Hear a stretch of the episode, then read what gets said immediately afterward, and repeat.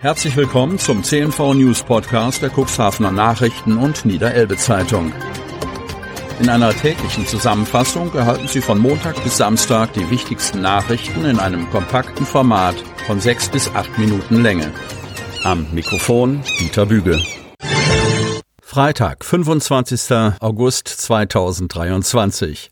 Stadt Cuxhaven bremst beim Thema Tiny House. Eine ganz neue Zielgruppe von Bauwilligen gedachten die SPD anzusprechen, indem sie sich für die Ausweisung eines Tiny House Baugebiets stark machte. Kleinsthäuser ja, ein eigens dafür reserviertes Baugebiet nein, lautet nun sinngemäß das Echo aus den Verwaltungsetagen. Dort argumentiert man mit geringer Nachfrage. Übersichtlich sei die Anzahl der Anfragen nach sogenannten Tiny-Häusern gewesen. Die örtliche Bauverwaltung sieht aus diesem Grund keinen Anlass dafür, einen eigens auf diese Wohnform abgestimmten Bebauungsplan aus der Taufe zu heben. Letzteres hatte die SPD-Ratsfraktion beantragt und in der Standortfrage ein aufgegebenes Kleingartengelände südöstlich des Stickenbütteler Wegs bzw. brachliegende Parzellen im Lehfeld ins Gespräch gebracht. Ein entsprechendes Angebot schaffe sicherlich die Nachfrage, argumentierte SPD-Ratsherr Kurt Wichmann am vergangenen Mittwoch im städtischen Umweltausschuss.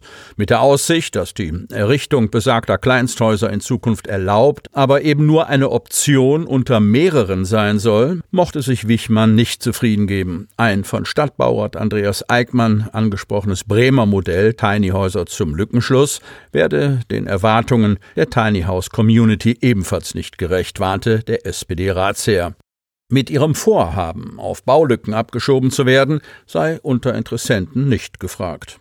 Verwaltungsseitig argumentiert man mit der Notwendigkeit, die für Wohnbebauung zur Verfügung stehenden Flächen verantwortungsvoll zu nutzen.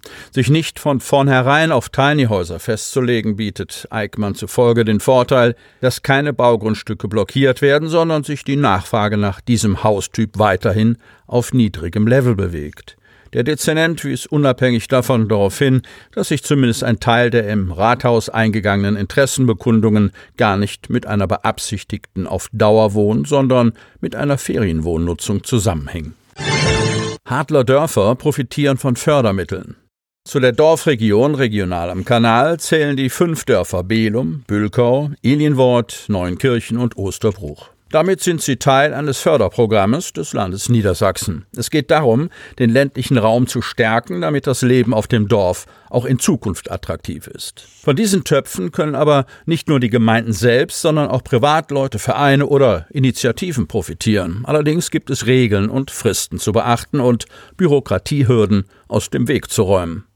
Das Spektrum ist breit. Die Möglichkeit der Förderung reicht von der Streuobstwiese über neue Dächer bis zum Dorfladen bezuschusst werden können, zum Beispiel Gestaltung von Wegen und Plätzen, Gemeinschaftseinrichtungen, Freizeit- und Naherholungseinrichtungen, ortsbildprägende und landschaftstypische Bausubstanz, Umnutzung land- und forstwirtschaftlicher Betriebe unter gestalterischer Anpassung, Umnutzung oder Belebung von Bausubstanz, ob Verbesserung von Mobilität, Tourismus oder medizinische Versorgung, die Möglichkeit für Projekte sind mannigfaltig.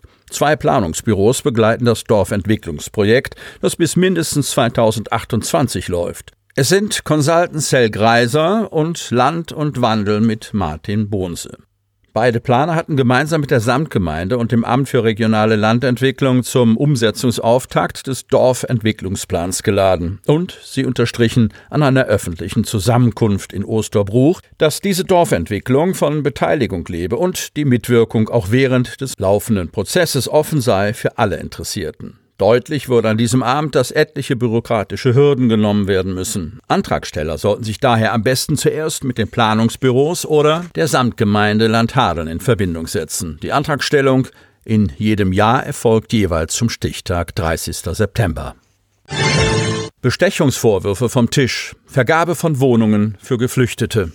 Cuxhaven Stade. Ein von der Berufungskammer des Landgerichts laufendes Verfahren gegen vier der Bestechlichkeit beschuldigte Männer ist unerwartet rasch zu Ende gegangen. Nach einem Rechtsgespräch mit Verteidigern und dem Staatsanwalt bestätigte die Richterin die vorinstanzlichen Freisprüche für drei der mutmaßlichen Tatbeteiligten. Im Falle eines vierten wurde das Verfahren gegen Zahlung einer Geldauflage eingestellt. Wie berichtet hatte die Anklägerseite Rechtsmittel gegen ein Urteil des Amtsgerichts Cuxhaven eingelegt. Ziel der Berufung sei, die Beschuldigten, ich zitiere, auf Grundlage der Anklage, Zitat Ende, zu verurteilen. Das hatte ein Vertreter der für Korruptionssachen zuständigen Schwerpunktstaatsanwaltschaft in Pferden zu Prozessauftakt in der vergangenen Woche deutlich gemacht. Im Rahmen der anschließenden Beweisaufnahme ging es somit abermals um die Frage, ob sich die vier Männer, darunter ein deutscher und ein syrischer Staatsbürger, in den Jahren 2016, 2017 bei der Vergabe von Wohnungen an Geflüchtete bereichert hätten. In der Anklage war von Provisionen im jeweils mittleren dreistelligen Bereich die Rede gewesen. Mutmaßliche Gegenleistung, die für die Zuteilung geeigneter Wohnungen verlangt worden sein soll. Die Frage, inwieweit ein beim Landkreis Cuxhaven angestellter Unterbringungskoordinator dabei tatsächlich seine Stellung ausgenutzt hat, wurde vor der neunten kleinen Strafkammer eher beiläufig berücksichtigt. Schon am ersten Prozesstag lenken die Verteidiger den Blick der Verfahrensbeteiligten auf mögliche Versäumnisse der Polizei, die seinerzeit nicht nur potenzielle Geschädigte vernommen, sondern auch nach Beweismitteln gesucht hatte.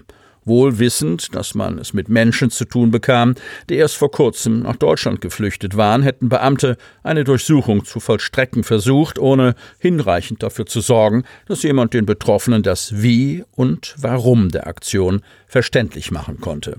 Das ist schon hammerhart, kommentierte der Cuxhavener Strafverteidiger Timo Röhler die Vorgehensweise der Ermittler. In der mündlichen Verhandlung hatte Röhler dem in den Zeugenstand gerufenen Durchsuchungsleiter in durchaus scharfem Ton befragt und dabei auf Versäumnisse hinsichtlich der Belehrungspflicht hingewiesen. Zu dem Schluss, dass dem Beamten der ein oder andere Lapsus unterlaufen sein könnte, kam offenbar auch die Vorsitzende Richterin Nina Reinecker.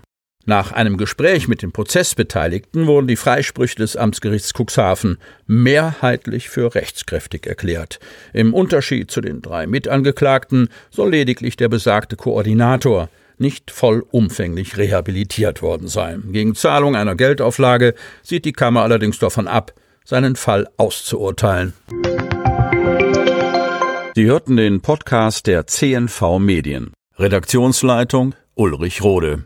Produktion Win Marketing, Agentur für Podcast-Produktionen.